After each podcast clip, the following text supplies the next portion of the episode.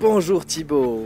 Bonjour Cédric et bonjour à tous les auditeurs de Popcorn Impact. Comment vas-tu Cédric? Ça va très bien, je suis prêt à repartir vers de nouvelles aventures à bord de notre Popcorn. Et toi? Prêt également à braver de nouveaux horizons et à traverser l'espace et le temps pour se retrouver dans une petite ville française et découvrir un film le mercredi de sa sortie. Mais alors qu'attendons-nous? Entrons de ce pas dans notre popcorn qui, je le rappelle, sent bon sucre. Allez, on rentre. C'est toujours un peu C'est petit, bon. hein Ben ouais, ben ouais. Attends, attention, t'es un peu trop serré là. Oui, tu as raison. Mais Ouais, écoute, merci. euh, c'est le confinement, ça m'a fait un petit peu euh, forcir. Mais on va l'agrandir, c'est sûr, on va l'agrandir. Il La faut. saison prochaine, il est plus grand. Allez, le il faut. faut. Allez, j'appuie sur le bouton.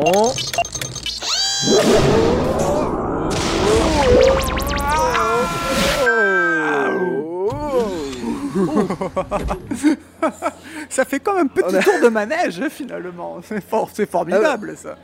Ouais, c'est ça, des, des belles sensations fortes. C'est un petit tour de manège. Ah, Alors, eh bien, écoute, sent- euh, est-ce que tu peux ça sent regarder bon, là. Ouais, tout à fait. J'aime Oui. l'odeur du popcorn au bon matin. Alors, eh bien, Cédric, Alors. euh, dans quelle ville sommes-nous et dans quelle époque Ça m'a l'air un peu vieillot tout ça. Alors je regarde sur notre machine. Nous sommes le 26 septembre 1979. Oh, il y a, il y a plus de 40 ans, dis Il y a donc. moult, il y a moult. C'est bien ce que je disais, ce petit côté, tu sens? Ouais, Le ouais. vintage C'est vrai, ça, ça sent le vintage. Et nous sommes à Orange, où la vie change. Orange, ils ont un bon réseau euh, Un bon réseau. Et surtout en face de nous, là, euh, de l'autre côté de la route, un, un beau cinéma, a priori, le. Forum, ouais. Trois salles, euh, ça m'a l'air d'être un... Attention, attention Cédric Att- Oh, oh, putain Oh, mais ils Ok, sont on peut plus barjots, là. traverser euh, la route tranquille, quoi. 1979, les mecs ils sont barjots et le code de la route. Ah, ceci dit, c'était pas trop ça encore la sécurité routière à la fin des années 70. Entre rouler à 180 correctement et rouler à 60 n'importe comment, euh, je dirais, il n'y a pas photo, je préfère rouler à 180 correctement. Oui, oui, c'est clair. Si tu voulais trouver un travail, c'était très risqué en traversant la Très route. risqué. Alors, eh bien, Cinéforum, même passe du Parlement à Orange, euh, plusieurs films à l'affiche. Qu'est-ce que c'est que tout ça? Je, je n'en connais aucun, là. La vie Alors, il y a privée quoi, d'un la vie- sénateur.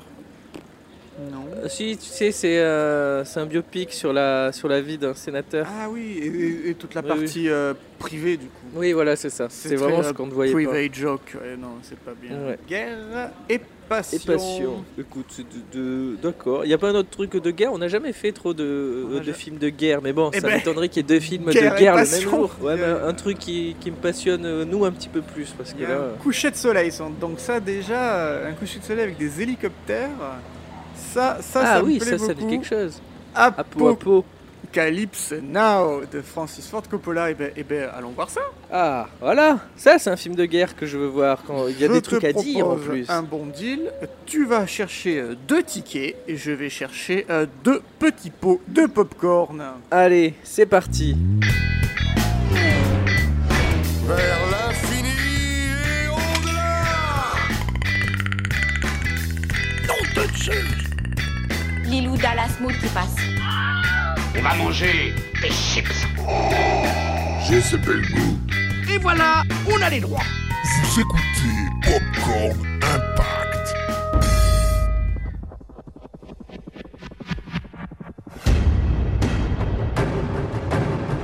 Moi, je voulais une mission.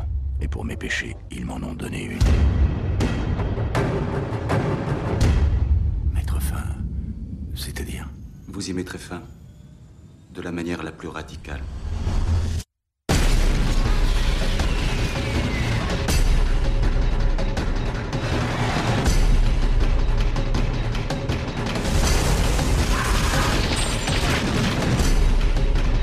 Oh, Ils une Incroyable. vache. C'est horrible. Incroyable. Incroyable. Pardon, monsieur, oui. Oh là là là. Attention. Quel pied. Cédric Pardon, monsieur, oui. Ça, tu sens que c'est un film qui va, Ouais. qui va avoir un impact. Mais les gens dans la salle sont un marqué. petit peu mitigés, je sais pas pourquoi. Oh, bah c'est parce qu'ils sont ça choqués, il y un en a qui peu sont pas. Mais bon, Ils ont trouvé ça Ouais. un peu violent. Apocalypse Now, c'est la première fois que je le vois au cinéma Cédric en 35 mm. il est pareil, je l'avais vu en. J'avais découvert euh, En en version 70. Redux. Eh ouais, J'avais trouvé ça un peu, un peu lent, un peu chiant. Mais là, le voir dans sa version euh, originale, bah écoute, j'ai beaucoup plus apprécié. exactement. Comme quoi, puis j'étais plus jeune aussi, donc peut-être ça joue, euh, je ne sais pas. exactement le même ressenti Cédric devant la version cinéma qui est sortie là aujourd'hui le 26 septembre 1979 et que nous venons de découvrir au Cinéforum d'Orange. Est-ce que tu peux t'arranger, négocier, euh, exercer tes talents de fin négociant avec le projectionniste, que dis-je, l'exploitant pour voir si nous pouvions rester un petit peu dans la salle pour débriefer de ce que nous venons de voir. Bien sûr, parce qu'en plus je sens que tu as beaucoup à dire, alors je vais essayer de de- de- de- d'arranger ça. Ok, Oui. il a dit, il est d'accord. Oui. Et ça vous a plu Il a dit c'est bon, euh, allez-y. euh, Il a dit Jean, ils sont allez-y. toujours d'accord. Impeccable.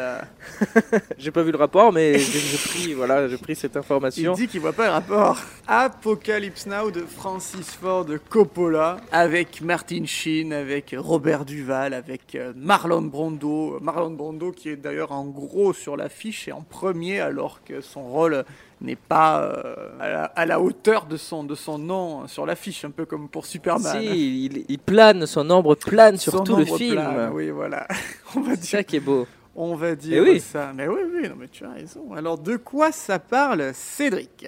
Euh, Cloîtré dans une chambre d'hôtel de Saigon, l'ancienne capitale de l'Indochine. Le jeune euh, capitaine Willard, mal rasé et imbibé d'alcool, est sorti de sa prostration par une convocation de l'état-major américain. Le général Corman lui confie une mission qui doit rester secrète éliminer le colonel Kurtz, un militaire aux méthodes quelque peu expéditives et qui sévit au-delà de la frontière cambodgienne.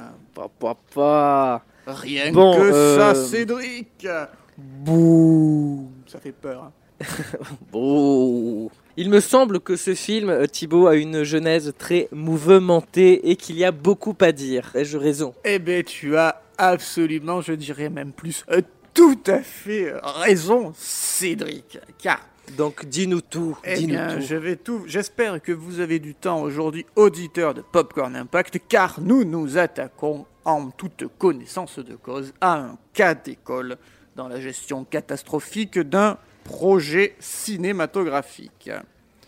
Ouais, c'est du lourd, hein, c'est du très lourd. C'est du très très lourd.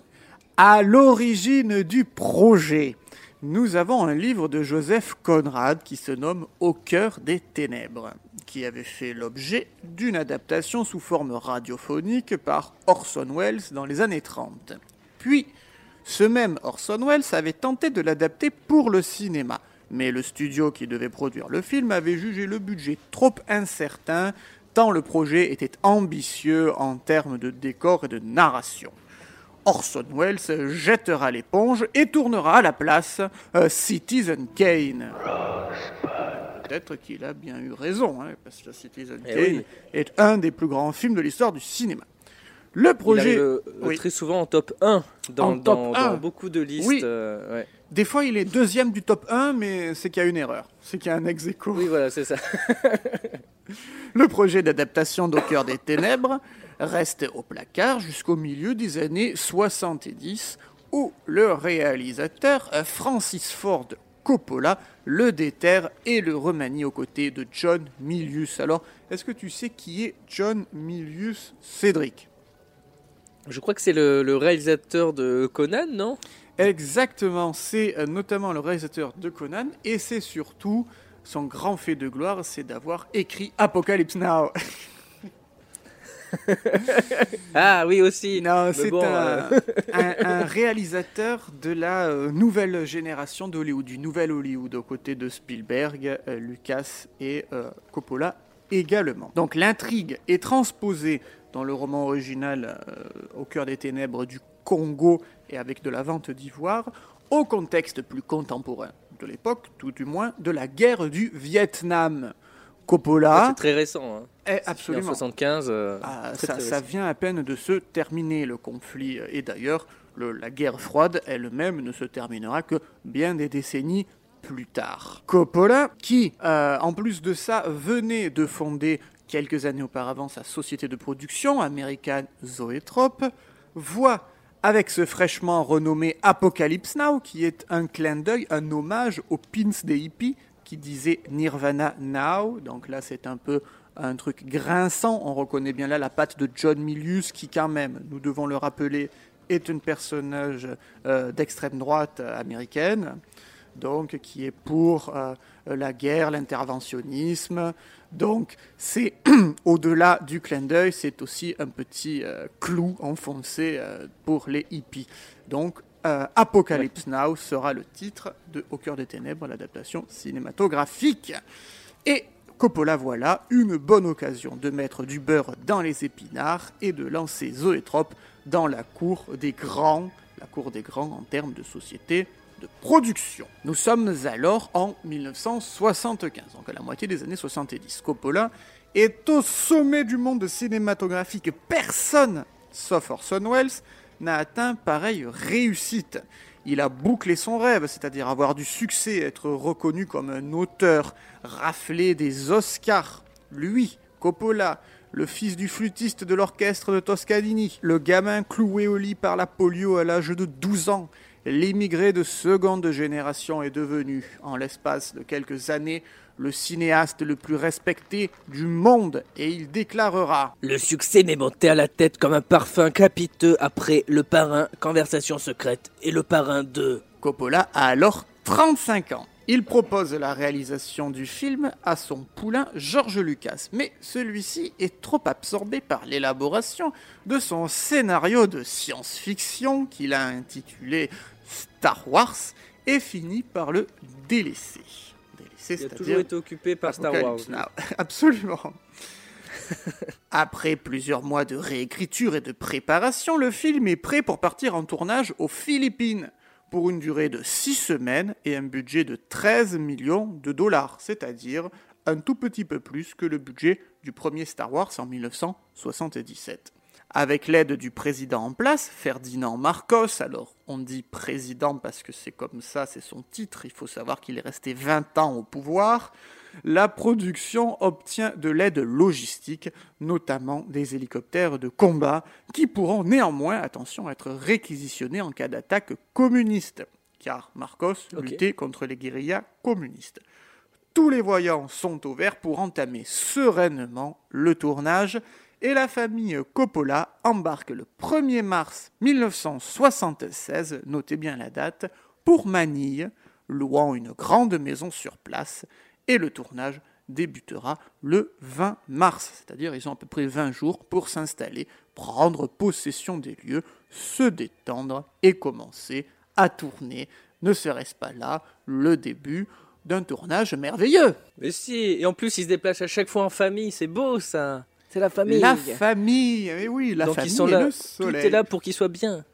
Voilà. Tout est là, tout Des- est réuni, toutes vacances. les, les bonnes conditions sont là pour faire un bon film de guerre. Ah, voilà, alors on va analyser son impact. Les Philippines, bien que proches géographiquement du Vietnam, du moins plus proches que les États-Unis, n'y ressemblent pas euh, vraiment. Il faut donc faire des euh, repérages précis. En revanche, les GI, lors de la guerre du Vietnam, ont littéralement colonisé Manille, la capitale des Philippines, où pendant la période de la guerre, c'était la fête. Il y a donc du matériel de guerre, pourri certes, mais toujours utilisable, des boîtes de rock, des prostituées, de la drogue à gogo. Et juste au-dessous des bureaux de production d'Apocalypse Now, il y a un institut de massage. Ouais. Institut. C'est là que le film s'élabore, euh, souvent entre les mains des masseuses. Ouais. Des Coppola, massages barbus. Coppola, lui, on est à peine au début de la production, mais il commence déjà à péter les plombs. Il importe du vin de France, distribue des bouteilles de sa propre cuvée, le Neibom Coppola, euh, importe des verres en cristal de la Lique, de l'équipement stéréo, des casseroles en cuivre, des chaussures italiennes. Et pour son anniversaire, le 7 avril, c'est-à-dire même pas euh, un petit mois et demi après leur arrivée à Manille. Il invite ni plus ni moins de 300 personnes à venir festoyer, fait venir un gâteau de 2 mètres sur 3 de San Francisco. Ça fait un gâteau de 6 mètres carrés, hein, pour donner une idée. Avec euh, des hamburgers, des hot dogs, la soirée coûtera 8000 dollars de l'époque, soit aujourd'hui 30 000 dollars, plus qu'un mariage, Ouais. juste pour une soirée de, euh, Il est d'anniversaire. ouf ce mec. Oh là Donc, là. Voilà. Déjà, tu sens, tu sens ce parfum de, de, de début de, De roussi, dépense. de début de la fin. ouais, ouais, ce, ce parfum de dépense. On, on- on sent Ah qu'on là. est quand même mal barré. Et, et- et tout ça, c'est le facteur humain. Après avoir tenté de confier le rôle principal, celui du commandant Willard, à différents acteurs comme James Caan, Jack Nicholson, Steve McQueen, Al Pacino, Dustin Hoffman ou bien Robert De Niro, Coppola choisit finalement le bon choix. Il choisit Harvey Keitel Et qui Et- joue très bien dans le film. et qui joue très très bien. Et d'ailleurs, c'est euh, le, le- le seul acteur qui a été facilement gérable. Et oui, et il sort, euh, voilà, c'est le personnage qui, qui, qui- qui ressort le mieux qui là. ressort le mieux de ce tournage. Oh, il en ressort indemne. Il tourne donc les premières scènes avec lui et à la vision des premières épreuves. Au bout, tiens-toi bien, déjà de trois semaines de tournage, Donc on est à la moitié. Coppola est mécontent. Il est excédé par les hésitations introspectives de l'acteur. Et donc, qu'est-ce qu'il fait? Il le vire. Mais non, Et si c'est Pervé Kettel c'est pas. Hervé Keitel. Et non, il faut recommencer avec un autre comédien. Et cet autre comédien, ce sera Martin Sheen, que Coppola rencontrera par hasard à l'aéroport de Los Angeles. Voilà, un Ah. casting sauvage. Hop, Paf. Martin. Sheen, allez viens, viens. Alors bon, Martin Sheen n'était pas complètement un inconnu, puisqu'il avait notamment à son actif la balade sauvage de Terrence Malick. Et c'est surtout le père de, euh, De Charlie Sheen là, à cette époque, et du coup il a reconnu. Mais, euh, il était peut-être pas né, attends, je sais pas sûr. oui, c'est clair.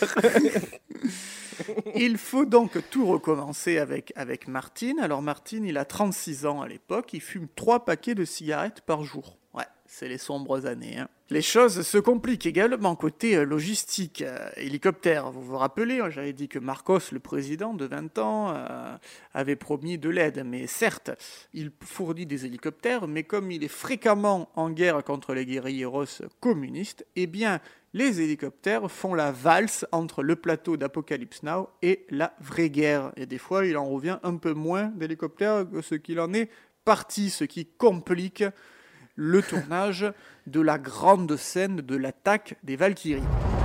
J'aime l'odeur du napalm au petit matin. Une fois, on avait lâché une chier de bombe, arrosée pendant 12 heures de rang, et quand on est allé voir, on n'a pas trouvé un macabre de viette, il n'y en avait plus un seul.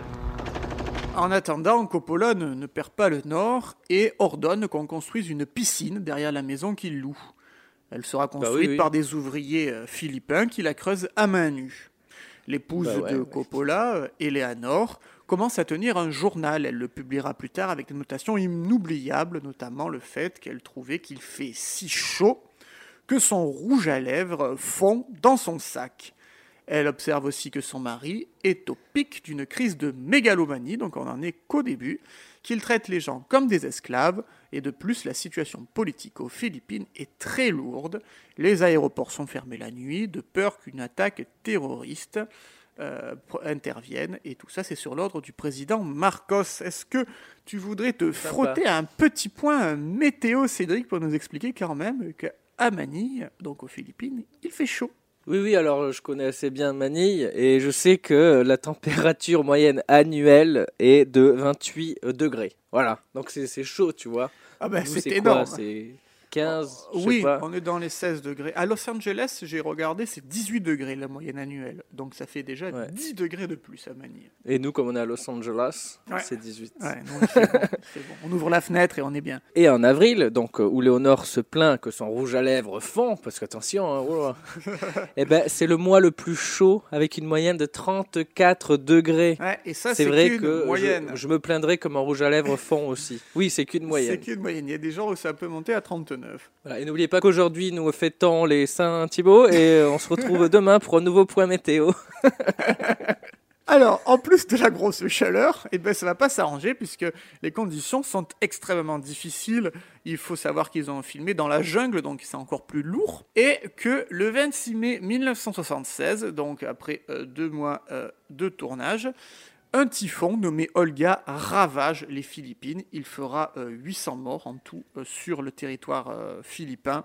Et si bien que le 8 juin, la production est interrompue pour 6 semaines. Ça te rappelle quelque chose 6 semaines, Cédric? Ah tiens, on dirait la durée initiale du, du, tour, enfin. du- du film, de la Non, production. Un petit break, le temps de tout reconstruire. Coût total des dégâts 1 300 000 dollars, c'est-à-dire un treizième du budget. Un dixième, que dis-je, pardonnez-moi, un dixième du budget. En plus, donc, Oh. toute l'équipe repart aux États-Unis et ceux qui restent n'ont plus d'électricité, plus de toit, plus d'eau potable et pire que tout, plus de vodka qui sert à désinfecter l'eau et les plaies ainsi qu'à calmer les esprits. Et Surtout à calmer les esprits, je pense, à ce moment-là. Vous ne croyez pas que c'est un peu risqué d'aller faire le zouave Si je vous dis qu'on peut faire du surf sur cette plage, capitaine, c'est qu'on peut faire du surf sur cette plage J'ai pas peur de faire du surf ici, moi On rebâtit les décors, Coppola reconstruit sa confiance ébranlée grâce, dit-on, aux petits soins d'une actrice compréhensive, puis il rentre à San Francisco chez lui avec 90 heures de rush pour seulement 8 minutes de film monté. 90 heures d'un côté, 8 minutes de l'autre. Le budget a explosé. La plupart des techniciens sont malades, ils ont la dingue, le foutica, le boussi Ou même l'un d'eux qui meurt de la rage. On l'enterre dans son t-shirt Apocalypse Now. Oui, tout va bien sur le Ah, tournage. c'est- très bien, On ne peut mieux. Coppola retourne à San Francisco et contracte un emprunt de 3 millions de dollars. Nous sommes maintenant en juillet 1976. Le tournage reprend par la scène de la plantation française, une scène que Coppola reniera sitôt tournée, trouvant que trop d'argent avait été dépensé pour la mettre en boîte. Il déclarera à l'équipe Tout me déplaît, la lumière, tout le truc. Oubliez tous qu'on l'a tournée, elle n'a même jamais existé. Mais je la remettrai dans la version Redux en intégralité de 24 minutes supplémentaires. Bon, on a Les peut-être acteurs- rajouté euh, la fin, mais c'est un peu ça. C'est exactement ça. Les acteurs de second rôle et l'équipe technique étaient tous sous acide, marijuana, alcool, amphétamine. Le tournage s'enlise. Coppola tourne des dizaines de scènes qui seront finalement coupées, enfin, qui seront coupées euh, dans un premier temps. On les retrouvera, vous inquiétez pas, en 2001 dans la version Redux. En fait, il rajoute, mais il sait pas, il sait pas ce qu'il fait. Il sait pas. il sait pas ce qu'il il fait. fait un peu euh, parce qu'il suit pas un scénario là. J'ai l'impression. La mise Ouais, en place des décors dure des plombes. Le budget enfle chaque jour. Les mois de tournage s'enchaînent. Le moral de Les l'équipe. mois? Les mois, ouais, les mois.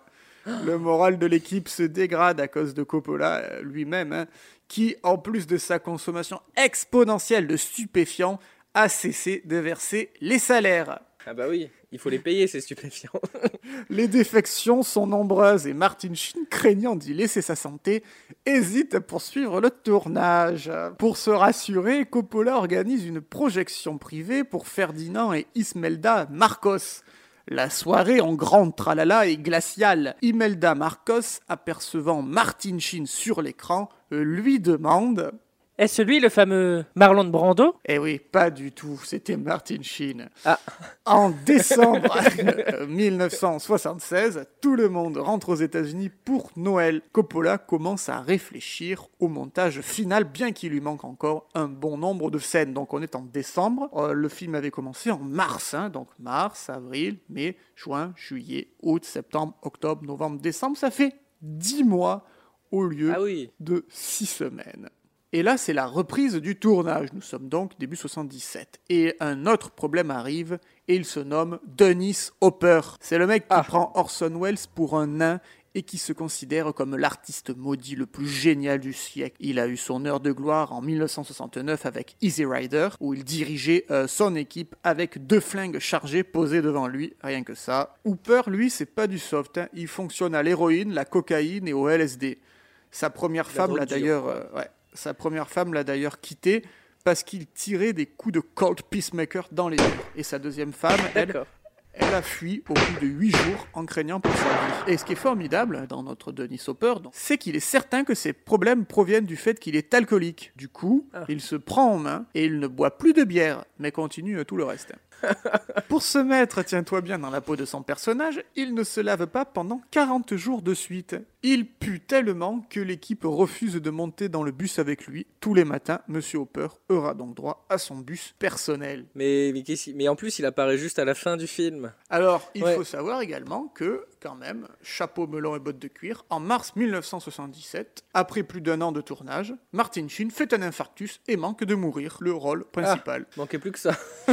Il mettra 5 longues semaines à se rétablir et le budget du film est alors à 27 millions de dollars sur une base de 13. On en est à x2. Enfin, ouais. la grande scène avec Marlon Brando est prête. Les idoles en carton-pâte sont dressées, les figurants sont là, les cadavres jonchent le sol et on s'aperçoit que ce sont des vrais cadavres qui proviennent d'un cimetière local car euh, un des fournisseurs des accessoires était en fait un profanateur de sépulture. C'est de la folie, Ok. Cédric, c'est glauque.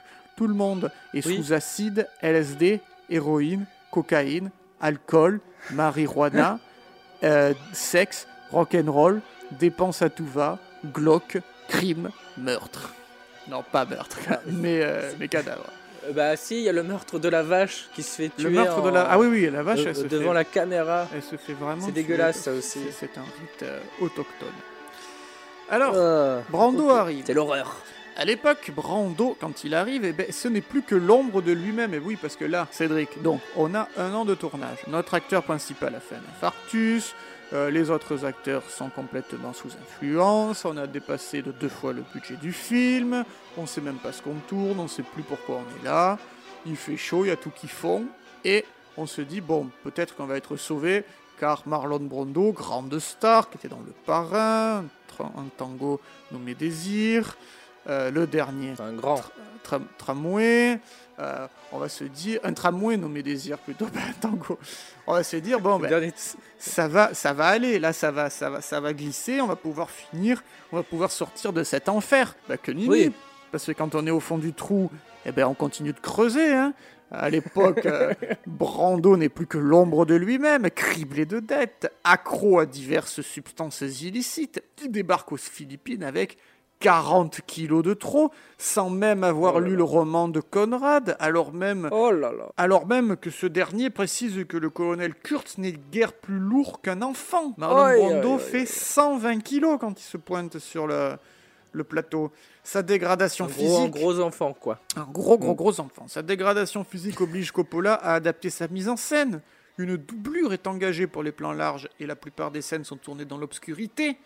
Cependant, il est pour le grand public un monstre sacré du cinéma et le suspense réside aussi dans la manière qu'aura Brando d'incarner la démesure de Kurtz.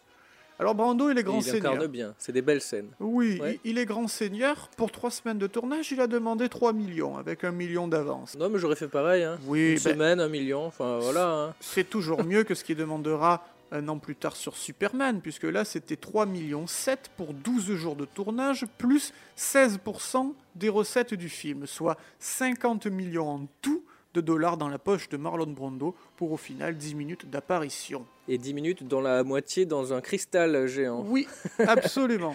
Ceci dit, dans Apocalypse Now, il apparaît pas plus de 10 minutes non plus.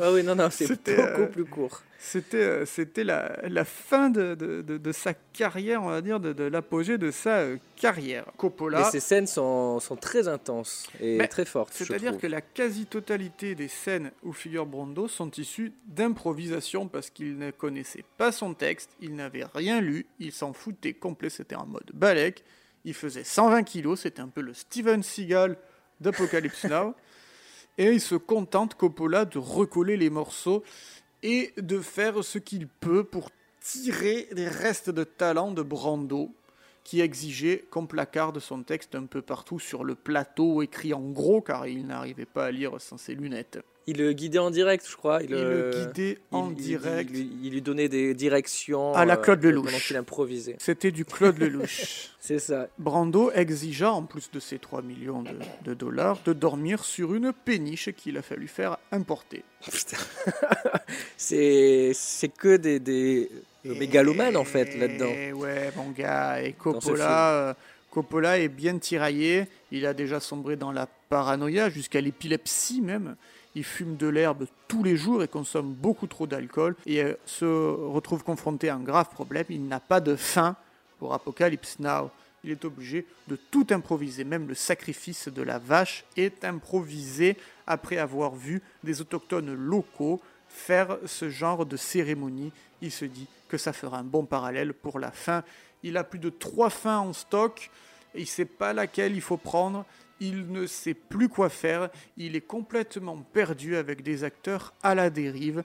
Un, des conflits d'ego dans tous les sens, de la mégalomanie à son paroxysme. Aux États-Unis, L'homme est l'ennemi de l'homme. euh, aux États-Unis, la presse commence à avoir vent des difficultés du film. On retitre le film Apocalypse Francis. L'argent manque, mais Coppola, comme d'habitude, réagit en empereur romain en se faisant prêter un avion de 80 places par un milliardaire et commande des centaines de steaks congelés, des gamelles de luxe, des bonnes bouteilles. Il installe un bungalow dans la gueule d'un vodka éteint. Il fume des pétards. Il se console en se faisant expédier un chef japonais. Puis est victime d'une crise de délirium. Sa femme le soutient et il lui dit Je veux que George Lucas termine mon film. Rosebud. Le lendemain, il ressuscite et le tournage se termine le 21 mai 1977. Il aura duré 238 jours répartis sur un an et demi de tournage. Il y aura plus de 250 heures de pellicules imprimées et le budget est passé de 13 millions à 31 millions de dollars. Francis Ford Oh là Coppola là. a maigri de 50 kilos. Il a gagé sa maison, son vignoble de Napa, tout. Mais il fait quand même construire des tables de montage en acajou importées des Philippines chez lui, à San Francisco.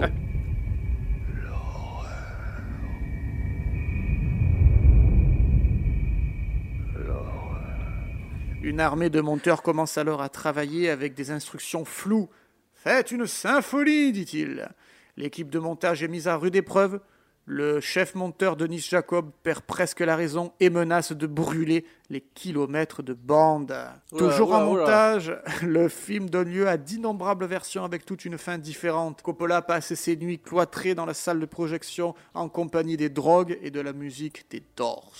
Montage Work in Progress d'Apocalypse Now est finalement prêt pour le Festival de Cannes 1979, alors présidé cette année-là par Françoise Sagan. Mais dans un dernier excès de mégalomanie pour que le film soit projeté à Cannes, Coppola exige à Gilles Jacob de remporter ni plus ni moins que la Palme d'Or. Et Gilles Jacob, au nom de l'image de marque du festival et de la visibilité planétaire de l'événement, accepta bien volontiers cette ultime requête mégalomaniaque.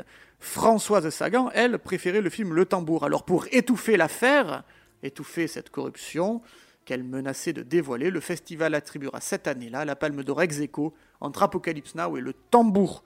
Coppola devenant ainsi le premier réalisateur à gagner deux fois la Palme d'Or, mais déclarera avec un petit peu de regret à Gilles Jacob Là, je n'ai gagné qu'une demi-palme. Non mais c'est ouf. C'est Parce que je crois que la veille, c'était décidé que c'est le tambour qui gagne. Euh, Puis l'avant, bah, il y a le, le délégué euh, du festival qui a fait changer ça. Pression, pression, pression. Et C'est ouf. Coppola fera organiser euh, deux conférences de presse. La première sur le toit du Palais des Festivals, un peu comme, euh, on va dire, euh, normalement.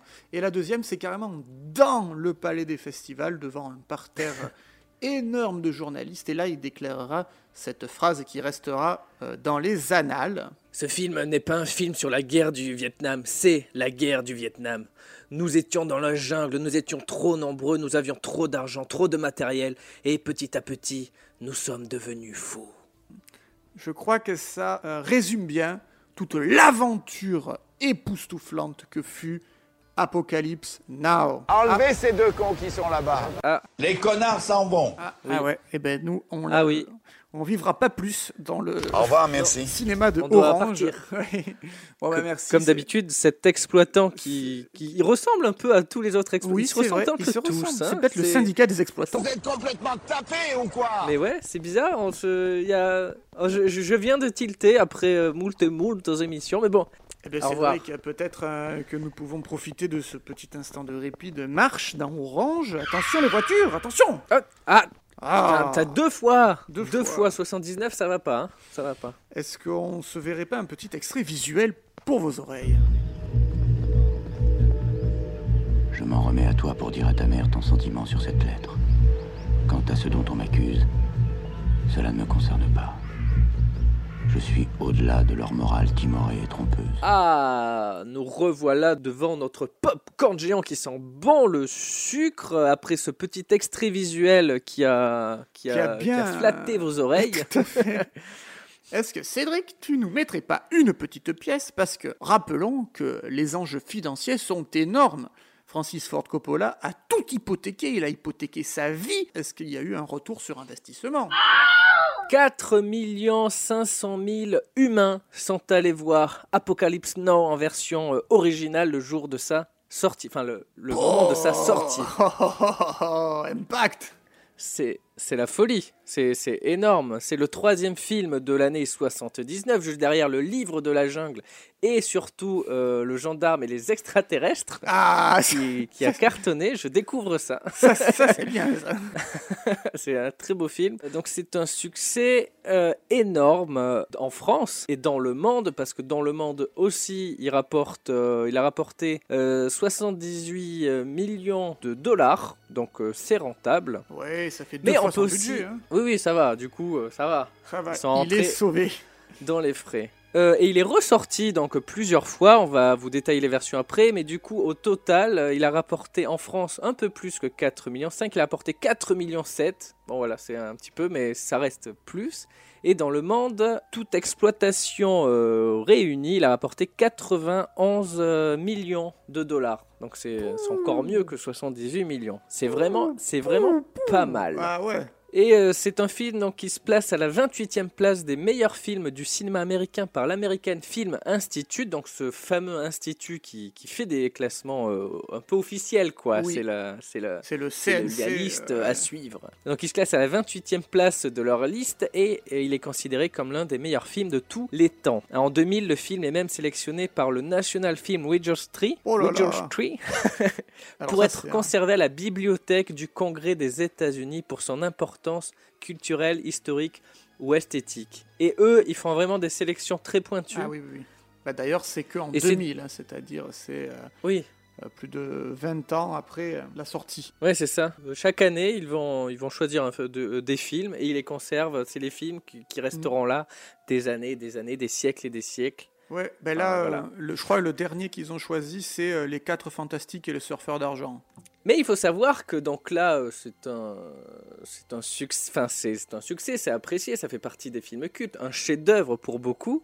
Ça n'a pas toujours été le cas parce que tu parlais de sa, sa diffusion euh, à Cannes. Mhm. Et il faut dire qu'à Cannes, il n'a pas été très bien reçu, le film, en fait, au, au début. Donc, à la fin de la projection, il y a eu des applaudissements, mais Bravo aussi des. des- Rembourser nos invitations Exactement, nos accréditations, on veut les rembourser. Et parce que voilà, c'était un film peut-être un peu trop avant-gardiste et Francis le, le savait. Il avait, il avait même dit l'avant-garde d'hier et le papier peint d'aujourd'hui. C'est beau, il savait déjà que son film était peut-être en avance. Et surtout, euh, donc il y a les gens qui, détestaient, les gens qui adoraient. Et ça se basait un peu sur le fait que ça soit un discours anti-guerre et un discours pro-guerre. Et c'est ça qui peut, qui peut un peu euh, euh, gêner, parce qu'il montre vraiment la brutalité de la, de la guerre, les atrocités, la, la- la violence, et en- de façon très crue. Bah, tu dis qu'il y a des corps euh, par terre et tout, enfin, c'est très réaliste aussi, c'est choquant. Et euh, sauf que c'est en fait c'est plus ambigu que ça, c'est pas anti-guerre, c'est pas pro-guerre, euh, parce que euh, pour lui, même pour Coppola, c'est un peu, un peu des deux, tu vois, il est là, ouais, bon, Je sais pas peu- trop. c'est anti-guerre parce que je démontre les atrocités, en gros, mais c'est pro-guerre parce que si je, je mets la guerre euh, en avant, je, je montre la, la, splendeur de la guerre aussi. Il rend ça beau, tu vois, euh, épique. Enfin, il y a tout ce mélange qui fait que ça divise énormément et qu'aux États-Unis, bah, ils voient que les soldats américains sont pas si lisses que ça, quoi. C'est pas, c'est pas tout blanc. Ils peuvent être assez violents, euh, ils font des choses assez horribles et voilà. Et du coup, aux États-Unis, bah, le film a été mal reçu. Et en Europe, c'est passé un peu mieux. Bah voilà, c'est un film euh, en avance un- qui fait que, qui fait les, les chefs-d'œuvre aussi. hein. Et donc c'était euh, mitigé, mais euh, ça n'empêche qu'il a reçu beaucoup de récompenses. Tu ne me, me contrediras pas. Euh, Je te contredis Donc pas. tu parlais de cette moitié de palme d'or euh, à Cannes. Donc il a reçu une moitié de Palme d'Or à Cannes, deux Oscars en 80, la photographie et le son, les euh, Golden Globes, les American Movie Awards, les BAFTA, etc. Il a quand même reçu beaucoup de récompenses. Il a été euh, salué. qui- Au final, Voilà, c'est ça. pour ses Bah, qualités. Ça reste un euh, film euh, euh, très fort, très impactant, très puissant. Un popcorn impact. pa- euh, voilà, exactement, un gros, euh, un, impact énorme. On y est en plein dedans. Là. Popcorn Impact. Et surtout, il est connu aussi pour toutes ses versions. euh, Il y a combien de versions, tiens? Eh bien, euh, je crois qu'il y en a eu à peu près 5 plus ou moins officiels en tout. hein. Donc il y a eu la version euh, 0, donc c'est la version qu'il a fait un peu à l'arrache durant le, le festival, Carrément. et qui dure plus ou moins 3 heures. Après, il y a la version qui est sortie en salle que nous avons vue aujourd'hui euh, d'une durée de 2h30, donc ils ont levé euh, une trentaine de minutes. Donc là déjà c'est très différent alors que Oui. c'était... euh, on peut penser que c'était la même version. Mais il faut savoir qu'au moment où il y a la version originale, après il y a une version de 5 heures qui arrive, une version qui est distribuée sous les manteaux euh, en DVD. Et en VHS aussi Et, euh, à l'époque, hein, sur deux VHS. En VHS à l'époque. Et donc, euh, il n'y a pas de voix off. Et c'était la version de travail de Coppola, en fait. C'est une version non officielle. Et du coup, il a dû, lui, reprendre les choses en main. Parce que, donc, il y a les gens qui se passaient sa version de 5 heures. Et lui, il a voulu se réapproprier le truc. Et il a fait en 2001 une version Redux de 3h22. Donc, avec le- les, les 24 minutes euh, de scène euh, dans, le, dans la plantation. Version que, Donc voilà, il s'est repro- euh, que, que j'ai découverte en premier comme toi et que j'ai trouvé le film Ouais. qui durait au bas mot une heure de trop. hein. Et ah ça, oui, c'est mais vrai oui. de Bah, vrai. en fait, c'est ça, c'est l'heure de trop de. Oui, mais pareil. C'était Ouais, ouais. euh, mon épreuve de baccalauréat euh, de cinéma audiovisuel sur l'année scolaire 2007-2008. C'était un travail sur Apocalypse Now. Et j'avais vu à cette époque, parce que la version cinéma était difficile d'accès, les, les DVD étaient uniquement les DVD de la version Redux, qui avait, dont les droits Ah ouais, avaient été achetés par ouais. Miramax, en fait. C'est Miramax qui avait racheté les droits et euh, qui est distribué plus que ça, puisqu'ils avaient les droits que sur ça, Et du ouais, coup, que sur la Redux. Et quand j'avais vu le truc, enfin le film, le montage de 3h22, je m'étais dit, mais attends, c'est long, mais il y a une heure de trop, Ah ouais. sans, sans savoir que la version originale durait une heure de moins. Mais oui, c'est énorme, une heure en fait. sur euh, C'est un tiers du, du film qui a été ajouté. Bah, J'ai exactement le même ressenti que toi. Et je me suis dit, je, je passe à côté du film, je pense. Oui, parce, que, tu t'ennuies. de Tout le monde surkiffe. Il Et, y, a- y a- ouais, il y a ouais. des trucs où, où c'est fort et puis après. Et comme il doit euh, payer ses impôts, hein, le, le Coppola, parce qu'il faut, voilà, il faut. Faut. euh, C'est- pas tout de dépenser. mais pour- subvenir pour à ce soi, train il faut de vie, dépenser pour. Voilà, exactement. Et ben il va faire une autre version qui est sortie en 2019, qui est très récente, la version Final Cut. Donc là, là c'est censé être sa version euh, à lui, la version qu'il a, qu'il a toujours vue. Le public pourra voir, entendre et ressentir ce film comme je l'ai toujours rêvé de la première explosion au dernier gémissement. Bah c'est ça, c'est vraiment un gros débat. C'est un peu comme euh, George Lucas avec Star Wars. Euh, Qu'est-ce que- quoi On fait, je, je la modifie encore? C'est c'est mon œuvre à moi. Est-ce quand tu de la modifier? Ou l'œuvre du, du moment où elle sort en salle, elle appartient au public? Et c'est ça. C'est toujours un peu ambigu. euh, quoi donc? Quoi? Qu'est-ce? Mm. Pourquoi? Et euh, que dit le Tomatometers, euh, Cédric? Bah, Je crois que le tomatomètre est ouf. Alors. euh, donc le tomatomètre euh, qui référence les sites à travers le, le monde des critiques et du public. Donc 98% euh, pour la critique presse. Popcorn Impact Tomate fraîche 90 certifiée. critiques. Alors là, c'est alors là, on atteint des sommets, hein. Et pour les spectateurs sur 285 000 critiques, 94% d'avis Popcorn positifs. droit, popcorn fier, popcorn impact. Alors il y a une semaine, on parlait de Shiro qui avait un score de ouf. Là aussi, on est encore dans un score de ouf. Ah ouais. On enchaîne. On enchaîne les popcorn des impact. impacts. Eh bien, c'est un, un impact majeur dans le cinéma et dans la représentation à l'écran de la guerre du Vietnam, aux côtés de Voyage au bout de l'enfer, de Platoon, de Full Metal Jacket, de Good Morning Vietnam, né un 4 juillet, Hamburger Hill, ou dans une moindre mesure peut-être de Rambo ou de Tigerland. Apocalypse Now, Popcorn Impact dans la carrière de Francis Ford Coppola, qui signera également le début d'un déclin. C'était un peu le film de trop, le film de la mégalomanie de trop, mais un popcorn définitif dans l'histoire du cinéma. Il y a eu un avant et un après Apocalypse Now, cas d'école d'un tournage qui s'enlise dans une production hell il n'en reste pas moins un chef-d'œuvre magistral, surtout dans sa version originale de 2h33. C'est beau. Cédric, est-ce que tu te frottes à l'interview personnage Popcorn Impact? Ouais, donc il y a des chances que je tombe sur un drogué, un truc comme ça? Certainement. Allez. Oula Colonel Kurtz Je m'attendais à quelqu'un comme vous. Quelqu'un comme moi, euh, Cédric de Popcorn Impact Mhm. Bon bah très bien alors. Bah bienvenue dans notre popcorn géant, euh, Kurtz. L'horreur a un visage. Vous parlez de notre euh, popcorn là? Avez-vous jamais réfléchi À quoi? À décrire clairement À décrire quoi? La mer Wow, wow, wow, wow, wow. C'est quoi ces façons de parler là, monsieur? Mes méthodes sont-elles malsaines? Oui, enfin non. Enfin, je sais pas, vous en pensez quoi, vous? Ni l'un ni l'autre. Ok.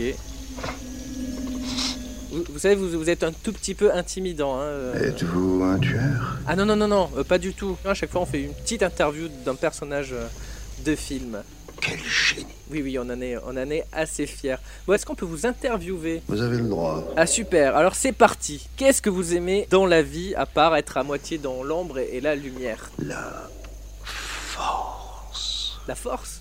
La force de, de- de Star Wars Mhm. Ok, c'est bizarre, mais c'est mais c'est stylé. N'est-ce pas Vous savez que là, vous avez révélé une information secrète de ouf pour notre émission. Elle n'est plus secrète. Oui, non, elle est plus secrète. Euh, Est-ce qu'on peut en parler d'ailleurs On peut en parler à qui?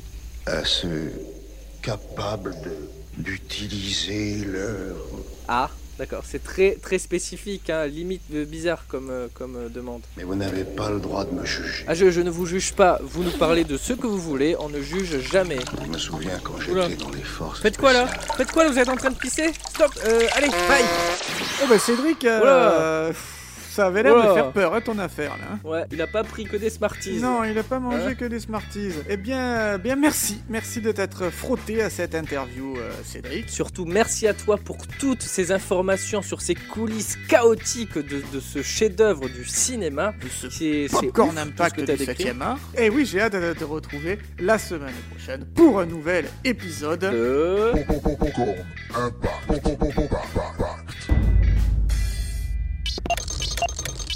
you